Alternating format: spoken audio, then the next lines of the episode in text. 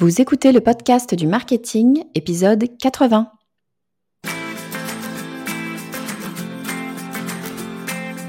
Bonjour et bienvenue. Je suis Estelle Ballot et je suis ravie de vous recevoir sur le podcast du marketing. À chaque épisode, je vous propose d'analyser les techniques marketing qui marchent, pas à pas et très concrètement, pour développer votre activité. J'ai commencé ma carrière dans un grand groupe qui avait beaucoup d'argent on dépensait des fortunes en tests consommateurs. J'en ai fait des dizaines à prendre des notes derrière une vitre teintée, comme dans les films policiers. Sauf que là, ben, je cherchais pas le coupable idéal, mais le client idéal. J'adorais ça. Et j'ai appris énormément de choses sur les consommateurs. J'ai construit des marques entières sur ce qui se disait dans ces tests consommateurs. Les informations qui en ressortaient n'avaient pas de prix. Ou plutôt si. Elles avaient un prix. Le prix fort. Un cabinet d'études, ça coûte bonbon. Bon, mais comment fait-on quand on n'est pas une multinationale riche à millions? Eh bien, on fait des tests consommateurs.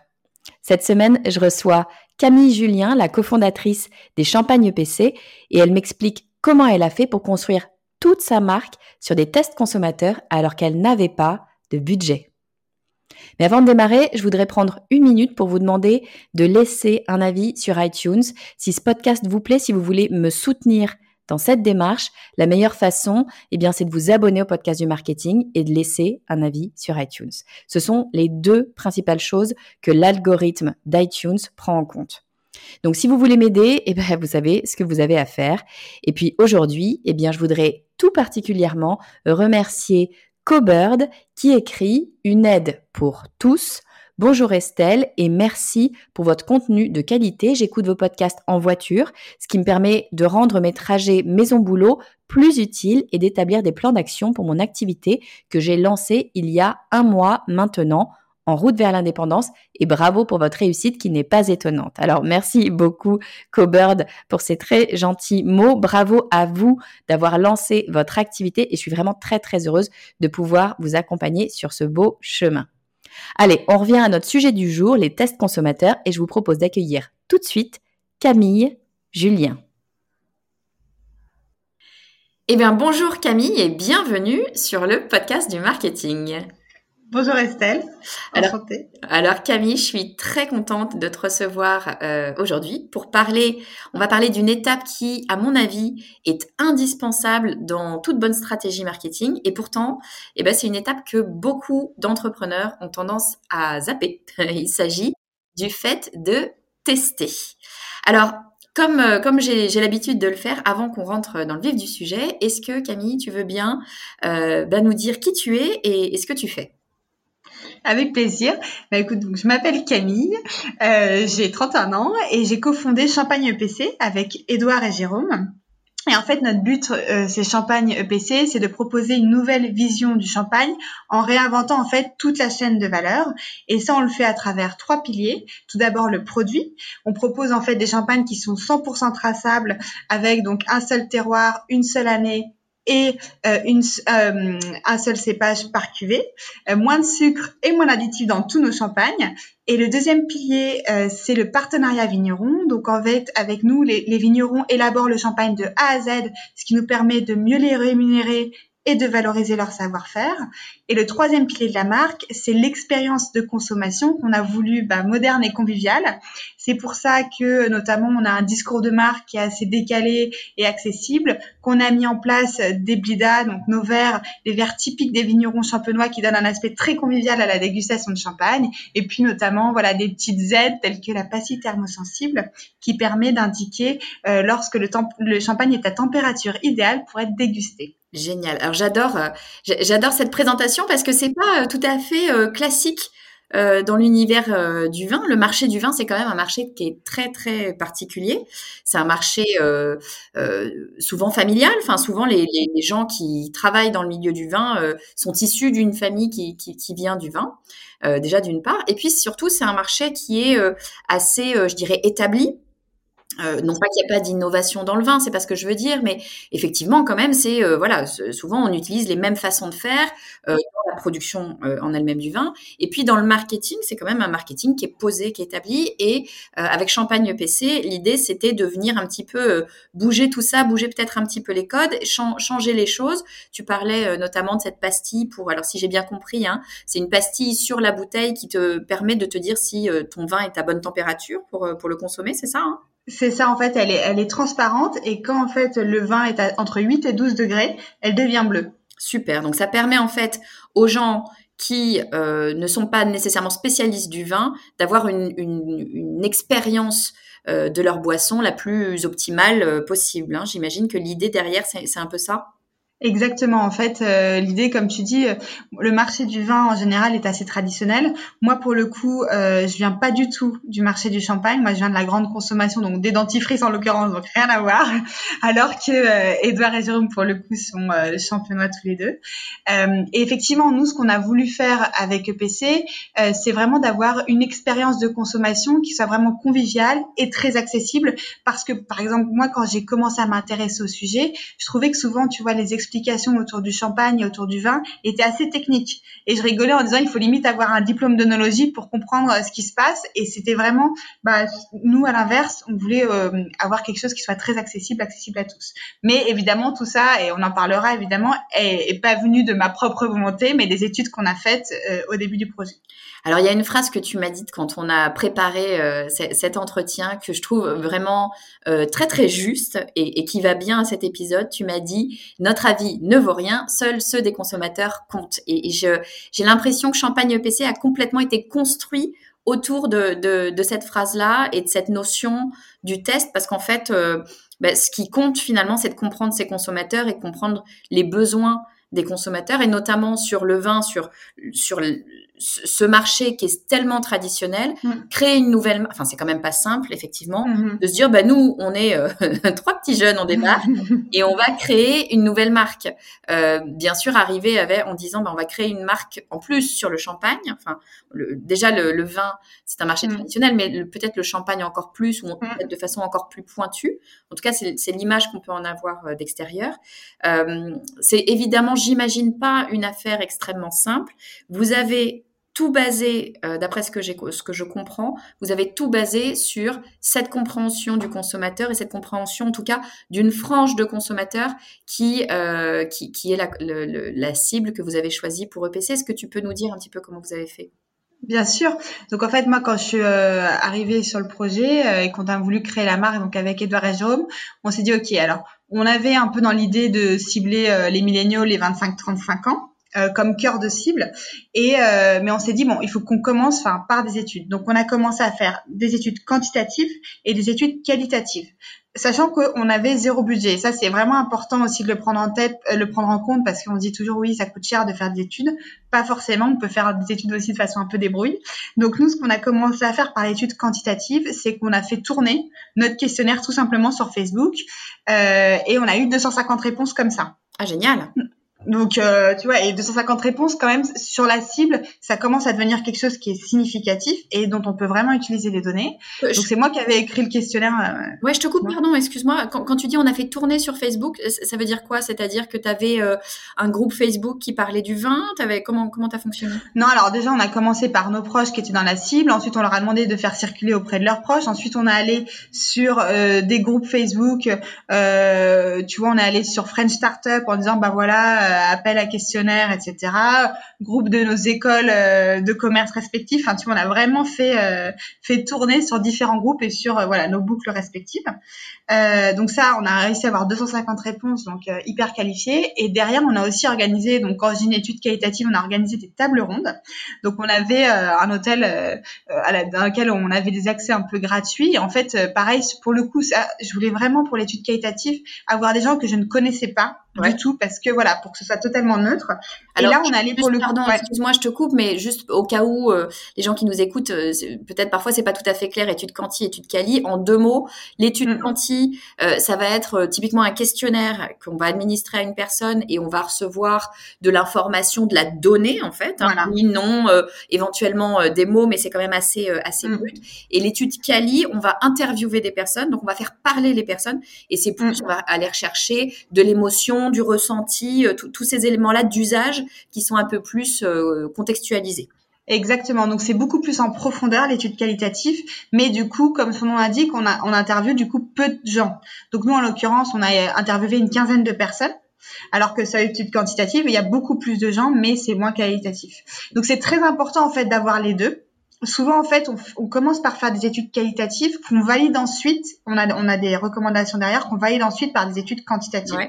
Mais du coup dans notre cas on a fait un peu les deux en parallèle. Et du coup bah, typiquement pour faire notre étude qualitative moi j'ai écrit sur des groupes comme je te disais sur Facebook French Startup etc en disant on organise euh, des tables rondes, donc c'est deux heures de discussion autour du champagne euh, ce samedi, et vous repartez avec une bouteille de champagne. Génial. C'est ah oui, bah, bien sûr. tu vas quand même Non, mais, tu vois, et ça avait un côté hyper sympa parce que sur le coup, on avait ouvert évidemment une bouteille de champagne, donc les gens discutaient champagne en buvant du champagne. Donc tu vois, ce qui donnait un côté hyper convivial et sympathique. Et du coup, bah les gens, tu vois, peu à peu se lâchent. Et t'as vraiment, on a, on a appris des choses qui étaient capitales pour le fondement de la marque, notamment donc en fait, ça nous a permis d'avoir les insights, ce qu'on appelle les insights. Donc, c'est vraiment la compréhension des besoins consommateurs de départ.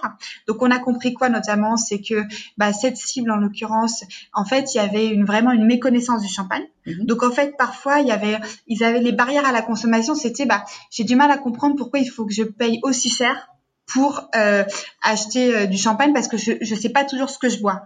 Donc d'où derrière nous notre notre tu vois notre notre volonté derrière d'être totalement transparent sur notre champagne. Il y avait aussi un autre insight très important qui était bah moi j'aime le champagne mais pour moi c'est que pour les grandes occasions. Euh, tu vois il y a, je me souviendrai toujours il y a une consommatrice qui nous a dit bah tu vois moi j'ai la trentaine je travaille donc j'ai les moyens d'acheter une, une, bouteille de champagne si par exemple je vais dîner je vais dîner chez des amis mais je vais pas le faire parce qu'ils vont se demander ce que j'ai à leur annoncer. Ouais t'as vraiment ce côté très sacralisé.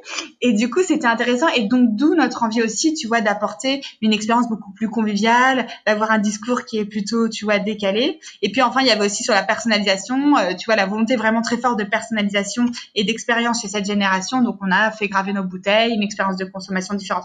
Enfin tout ça pour dire que voilà tout est parti vraiment de ces études-là au départ. Ouais, c'est ça. C'est quand même super intéressant. C'est-à-dire que là, tu es en train de nous expliquer que cette création de marque, euh, finalement, toute la base, tout le, le, le, fondement de la, de la construction de la marque Champagne EPC, euh, c'est pas basé sur euh, ce que vous vous voulez faire, sur euh, peut-être vos intuitions. Alors il y a peut-être une part d'intuition. Mmh.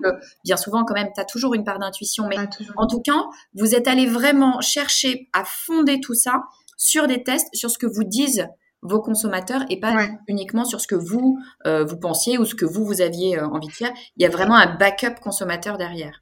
Ouais, et, et, tu vois, c'est très important et, et c'est pas forcément facile parce que tu vois, moi, quand on a commencé justement ces études, c'était euh, fin d'année 2018, donc novembre 2018, sachant qu'on s'était fixé comme deadline de lancer la marque en mai-juin 2019, donc très peu de temps après.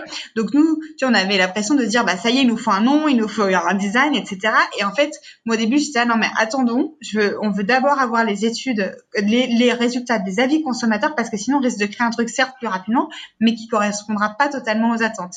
Donc c'était vraiment, c'est hyper important de prendre ce temps. Par exemple, tu vois, sur le design de la bouteille, nous, donc on voulait avoir cette approche, tu vois, jeune, accessible. Donc au départ, on était parti sur un design qui était hyper disruptif.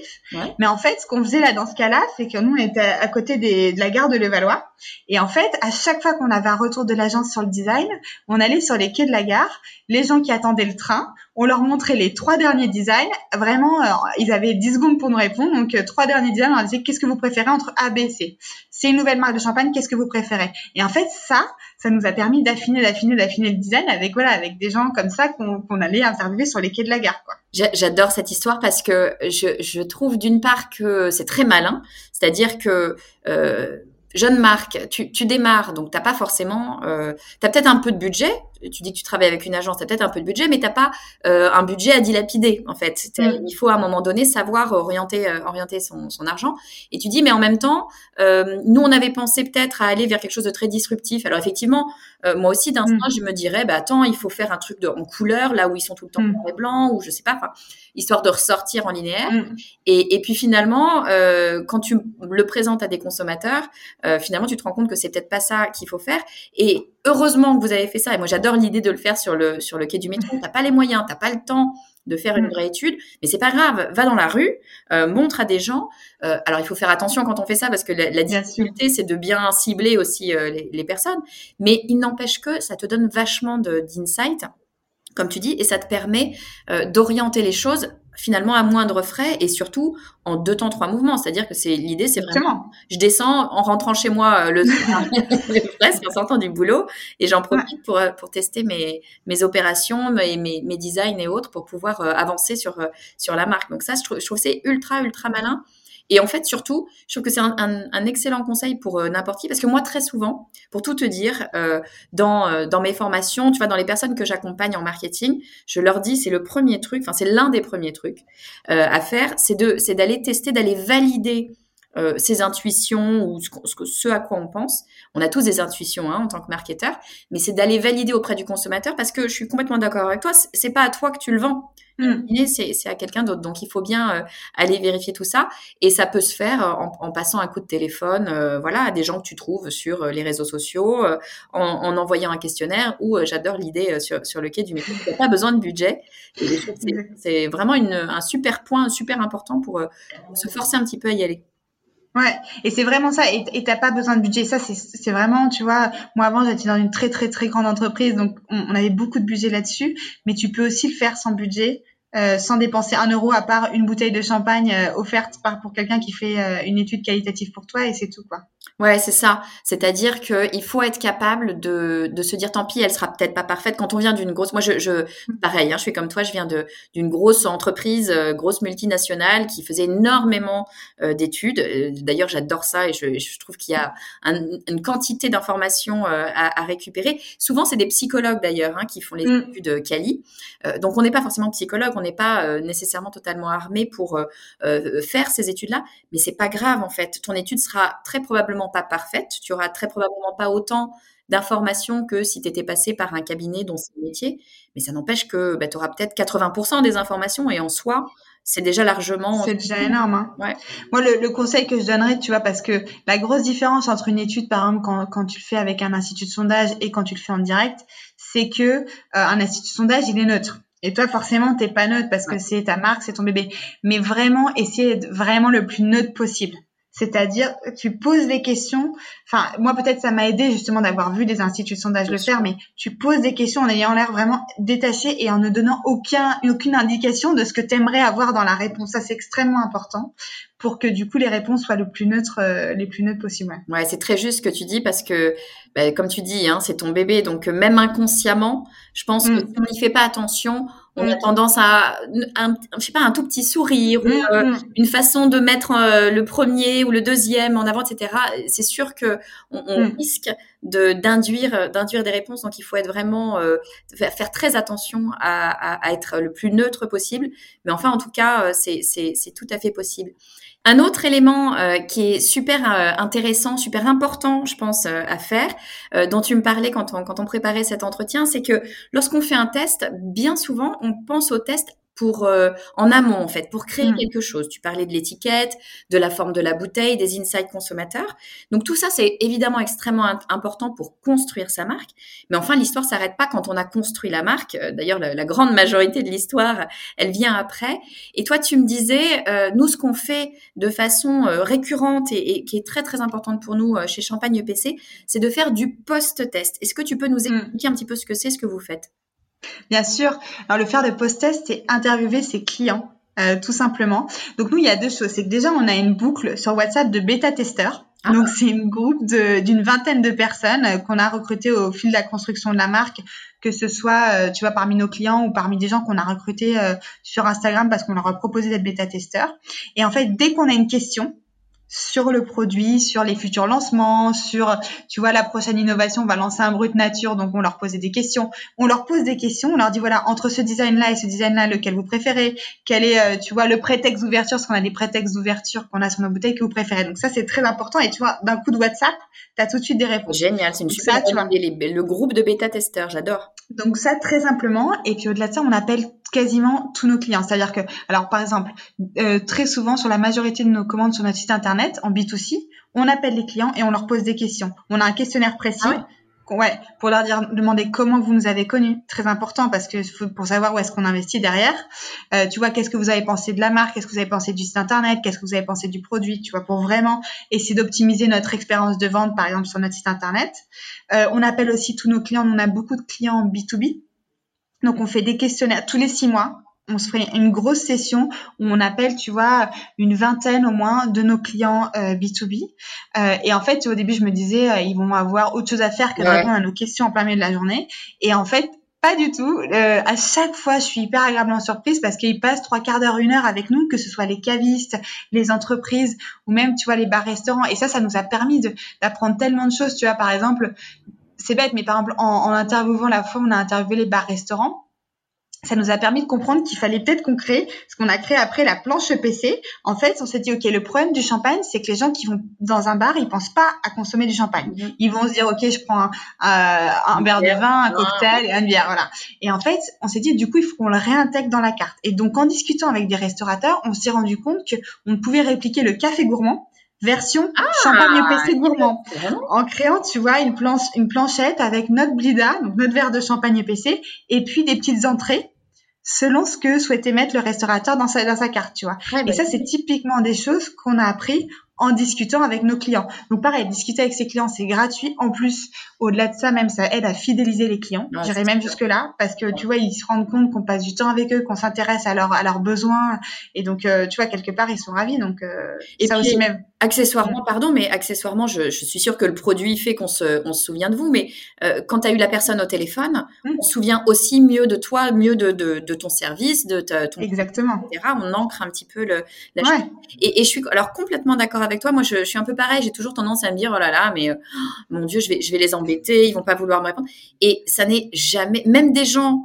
Alors moi, je le fais, ce, ce genre d'entretien, euh, avec des gens qui sont même pas clients, des, des gens mmh. que j'appelle un peu en ghost comme ça pour euh, leur, leur poser des questions. Et ça n'est. Alors, la première fois qu'on le fait, on se dit, tout, je me dis, je vais me faire envoyer sur les roses. Et puis, objectivement, on pourrait pas leur envoyer. Mmh. Ça n'est jamais arrivé. Ça n'est jamais arrivé. Parce qu'il y a un truc, je pense, qui est complètement humain, c'est que les gens, et tout le monde, hein, on adore parler de nous-mêmes et on adore que qu'on s'intéresse à qu'on s'intéresse à nous. Enfin, c'est humain euh, de, de voir quelqu'un qui s'intéresse euh, à toi de façon authentique et sincère. Ouais bah, les gens sont ravis en fait de prendre ouais. pour Et tu vois, nous c'est exactement ça. Par exemple, chez les cavistes, euh, parfois on appelle des cavistes. Donc là, l'équipe marketing, quand on veut faire des interviews, on les appelle et les gars nous disent non, mais je suis pas en train de référencer un nouveau champagne. On leur dit non, mais c'est pas ça. Euh, tu vois, on vous appelle pas pour ça. On vous appelle pour vous poser des questions pour comprendre les besoins des cavistes sur le terrain. Et là, systématiquement, ils restent trois quarts d'heure avec nous, ouais. alors que et au final, en plus, ils acceptent en général derrière de déguster le champagne épicé parce que ça leur a donné envie, tu vois. Donc euh, c'est hyper important. Même tu vois, même les candidats, on a beaucoup de candidatures spontanées. Mm -hmm. À chaque fois, je leur demande comment ils nous ont connus. Mais ah, parce que c'est hyper important aussi de savoir ça. Donc vraiment, enfin c'est comme tu disais chez Champagne PC, on dit voilà notre avis ne vaut rien, seul celui des, des consommateurs et clients compte. Et c'est vraiment vrai et ça coûte rien pour le coup d'appeler tous ces gens-là. Absolument. Et j'ai envie de dire, alors je sais pas quelle taille fait maintenant EPC, mais j'ai envie de dire que c'est vraiment quelque chose à mettre en place et à faire absolument au début. Euh, mmh. Typiquement, quand on n'a pas encore, euh, alors bien sûr, on souhaite avoir énormément de clients, etc. Mais quand on n'a pas encore énormément de clients, quand on a une communauté qui reste encore euh, assez euh, assez restreinte, ben c'est justement le moment de faire tout ça, d'appeler les gens et de récupérer tous ces insights, toutes ces discussions, parce qu'on a encore l'occasion de le faire. On l'aura pro probablement moins euh, une fois qu'on sera une énorme multinationale et, et, voilà. Et clairement, les grosses boîtes, je pense, ne le font pas ou en tout cas ne le font pas de la même façon parce qu'elles ne peuvent plus. Donc mm. vraiment une super opportunité d'apprendre énormément de choses et, et, et mm. je suis sûre que c'est des insights qui, qui vous serviront euh, même euh, encore dans ah, mais... années. Enfin, c'est sûr que ça a un intérêt vraiment fort. C'est certain, et je suis totalement d'accord avec toi sur le fait que c'est hyper important de le faire dès le départ, tu vois. Nous, comme au départ, on avait peu de commandes sur le site internet, on appelait tous nos clients, eh vraiment tous, tu vois. Aujourd'hui, on peut moins le faire, mais et ça aussi, tu vois, ce qui fait aussi la différence entre notre modèle et, celui d'autres, par exemple, acteurs du, secteur des vins, euh, c'est vraiment qu'on n'a pas d'intermédiaire. C'est-à-dire qu'on vend en direct euh, dans 99% des cas. Et ça, ça nous permet aussi la vente en direct, tu vois, plutôt que de passer par des agents, par exemple. Ça permet d'avoir un contact direct avec tes clients et donc, du coup, d'avoir euh, bah, derrière, euh, tu vois, des, une connaissance hyper pointue de, tes clients. Quoi. Ouais, ça, ça n'a pas de prix. C'est sûr que, en plus, sur le marché de la boisson, tu m'expliquais que, mm. en général, vous passez par des intermédiaires, donc vous mm. perdez toute l'information consommateur. Donc, le fait d'être en direct, c'est mm. vraiment, ça n'a pas de prix, limite. Enfin, c'est vraiment extrêmement, extrêmement intéressant euh, pour vous. Il y a un autre euh, concept dont tu me parlais que je trouve super intéressant, qui en fait est un peu un concept startup.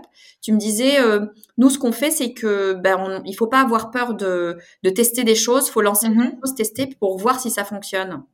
Exactement. Tu vois, enfin, c'est ce que, tu me demandais est-ce que est-ce que est-ce que vous avez fait des erreurs et je te répondais oui et non, c'est-à-dire que dans un sens oui, on a on a fait des choses qui n'ont pas du tout porté leurs fruits, mais on a c'est pas des erreurs dans la mesure où on a toujours appris de ce qu'on a de ce qu'on a testé. Tu vois, typiquement la première année, on, on s'est vachement cherché au niveau de nos investissements marketing. Donc par exemple, au début, on s'est dit est-ce qu'on va faire des posts sponsorisés sur Facebook? Mm-hmm. Et là, en fait, on s'est rendu compte que non, parce qu'en fait, on n'avait pas du tout, euh, tu vois, les moyens par rapport à nos concurrents. Donc, en fait, à chaque fois qu'on fait quelque chose, on a des KPI très précis en amont. Par exemple, on s'est dit, euh, tu vois, est-ce que faire une campagne flyer, euh, ça peut marcher? Donc, je disais, on avait fait une, on a fait une campagne flyer un jour à, une heure de pointe à la Défense. On a distribué 3000 flyers et en fait dessus sur le recto on avait marqué en gros sexe euh, pour attirer euh, le regard et euh, derrière on expliquait qui on était et en fait du coup les 3000 flyers ont été pris mais vraiment c'était comme si on distribuait je sais pas des petits pains quoi. Alors, les gens, hein, on met ça tout seul. Hein. et du coup mais tu vois alors sur le coup on s'est dit ouais super et en fait on s'est dit après bah ça a été un échec parce que nous notre KPI le KPI qu'on s'était fixé c'était est-ce qu'il y allait y avoir des commandes sur notre site internet suite à ça? Et en fait bah du coup non donc ça a été un échec mais ceci dit on s'est rendu compte pas plus tard que la semaine dernière parce qu'on avait un, on a un no commerciaux qui est allé dans un caviste à la Défense, qui a dit ah mais Champagne EPC je connais très bien parce qu'il y a un jour en décembre il y a, y a, des dizaines de personnes qui sont venues dans mon dans ma cave en me demandant si j'avais du Champagne EPC. Ah, donc, tu vois ça on l'a on l'a appris que bien plus tard la semaine dernière donc c'est alors que le test est daté d'il y a plus d'un an et donc du coup comme quoi on s'aperçoit de choses même avec le temps mais euh, mais effectivement à l'époque on s'était fixé un KPI car qui était ben est-ce que ça va permettre d'avoir plus de visites et plus de ventes sur notre site internet? Donc en fait tu vois et en fait de tester plein de de façons des méthodes d'acquisition différentes, bah du coup maintenant on sait euh, tu vois ce qui marche et ce qui marche pas pour nous. Par exemple même tu vois sur les les RP, on sait aujourd'hui voilà que les RP par exemple ça marche pour nous. Et tu vois typiquement à chaque fois comme je te disais à chaque fois qu'on a une commande sur notre site internet on demande à la personne comment est-ce qu'il nous a connu et ça ça peut nous permettre de savoir bah quel, euh, quel RP marche mieux que d'autres? Est-ce que ça va plutôt être les podcasts, euh, les, euh, les magazines écrits, la presse écrite, etc., la télé, parce qu'on fait plein de choses. Et donc, pour vraiment affiner au fur et à mesure notre, nos méthodes d'acquisition, donc c'est pour moi, c'est crucial, hein, franchement, les, les études. Ouais, et puis ce que tu disais, c'est que ce qui est très très important, c'est quand tu fais un test, c'est pas juste faire le test. Parce qu'on a très vite tendance à se dire, bon, bah, ok, bah, je vais tester un truc, et puis je fais le test, et puis je verrai bien. Non, c'est pas que faire le test, c'est à chaque fois que tu fais une action, euh, que tu mets en place un test, il faut que tu aies bien un KPI, c'est-à-dire que tu aies un objectif, que tu es bien borné pour pouvoir mm. savoir si ton test, il est positif ou négatif. Parce que sinon, tu te retrouves très vite avec une masse d'informations sans mm. vraiment savoir trop ce que tu vas pouvoir en faire. Donc, il faut savoir se mettre des objectifs. Parfois, c'est difficile hein, de mm. choisir l'objectif, mais bon, à un moment donné, euh, c'est subjectif. Mm. Tu choisis un objectif et puis tu verras bien euh, ce que tu en fais. Mais en tout cas, se poser un objectif, ne serait-ce que pour pouvoir se positionner par rapport à cet objectif-là, ça va te permettre d'analyser de, finalement. Totalement, tu vois. Et euh, par exemple, euh, en fait, à chaque fois se dire, voilà, à partir de quel stade on pense que déjà quel est notre KPI, qu'est-ce qu'on va traquer, est-ce que c'est, je sais pas, le nombre de ventes, etc. Et à partir de quel niveau on pense que le test est concluant et donc la méthode d'acquisition marche, et en dessous duquel on se dit bon bon, on arrête.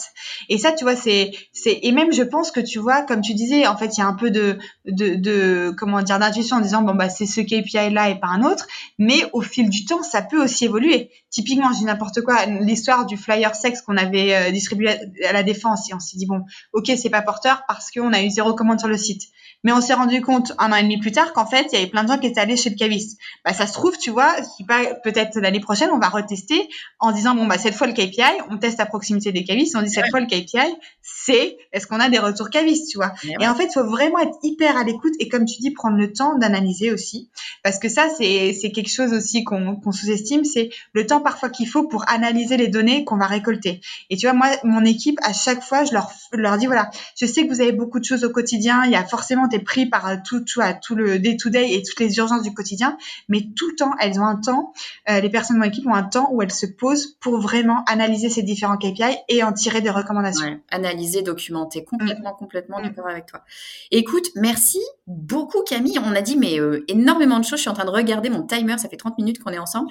Et on a déjà dit mais énormément de choses. Je vais essayer en deux secondes de résumer les gros gros points qui me semblent moi super super importants. D'abord, euh, un point qui est le point essentiel de, de, cet entretien, c'est de se dire en fait il faut tester. C'est juste absolument euh, essentiel et primordial de tester et qu'on peut tester même si finalement on n'a pas d'argent ou pas beaucoup de budget. Tu, tu parlais, j'aime beaucoup cette anecdote mm. de, du quai du RER. Ben voilà, tu, tu rentres, ta, ta, nouvelle étiquette, ton nouveau design, rien ne t'empêche de le montrer sur le quai du RER mm. ou le quai du métro euh, pour, pour savoir ce qu'en pensent les gens. Donc, on peut tester même si on n'a pas d'argent. Euh, il faut tester, il faut savoir euh, en tirer les conséquences, il faut savoir euh, se mettre des objectifs et analyser euh, nos résultats pour pouvoir bah, savoir ce qu'on veut en faire. documenter les choses. Il faut faire des tests en amont, parce que ça va te donner énormément d'insights, énormément de choses, et aussi euh, après, en post-test, mm. parce que mm. ça va te, te, permettre de construire ta relation avec tes clients, de mieux comprendre mm. tes clients, et puis pourquoi pas d'ailleurs de fidéliser tes clients. On y pense peu, mais c'est clair que ça rentre aussi dans le dans l'histoire. Et puis, il faut euh, bah, tester pour voir si ça fonctionne. En fait, il faut pas avoir peur mm. d'échouer. Tu disais, c'est mm. pas des échecs. En fait, c'est juste des tests. C'est juste mm. des choses qui te permettent d'avancer dans un sens, dans un autre, et puis de, de faire des choix, euh, euh, on va dire éclairés. Je redonne ta phrase que j'ai trouve géniale qu'il faudrait écrire sur tous les livres des marketeurs. C'est notre avis ne vaut rien. Seuls ceux des clients et des consommateurs comptent. Merci beaucoup, Camille. C'était super intéressant. Je crois que je vais aller euh, tester plein de choses dans pour le. J'ai vu que toi aussi tu testais pas mal, que tu faisais des sondages. J'adore les tests. Merci, Merci beaucoup, Michel. Merci. Merci d'avoir écouté l'épisode jusqu'ici. J'imagine que si vous êtes toujours là, c'est qu'il vous a plu. Personnellement, j'ai adoré l'esprit débrouille de Camille.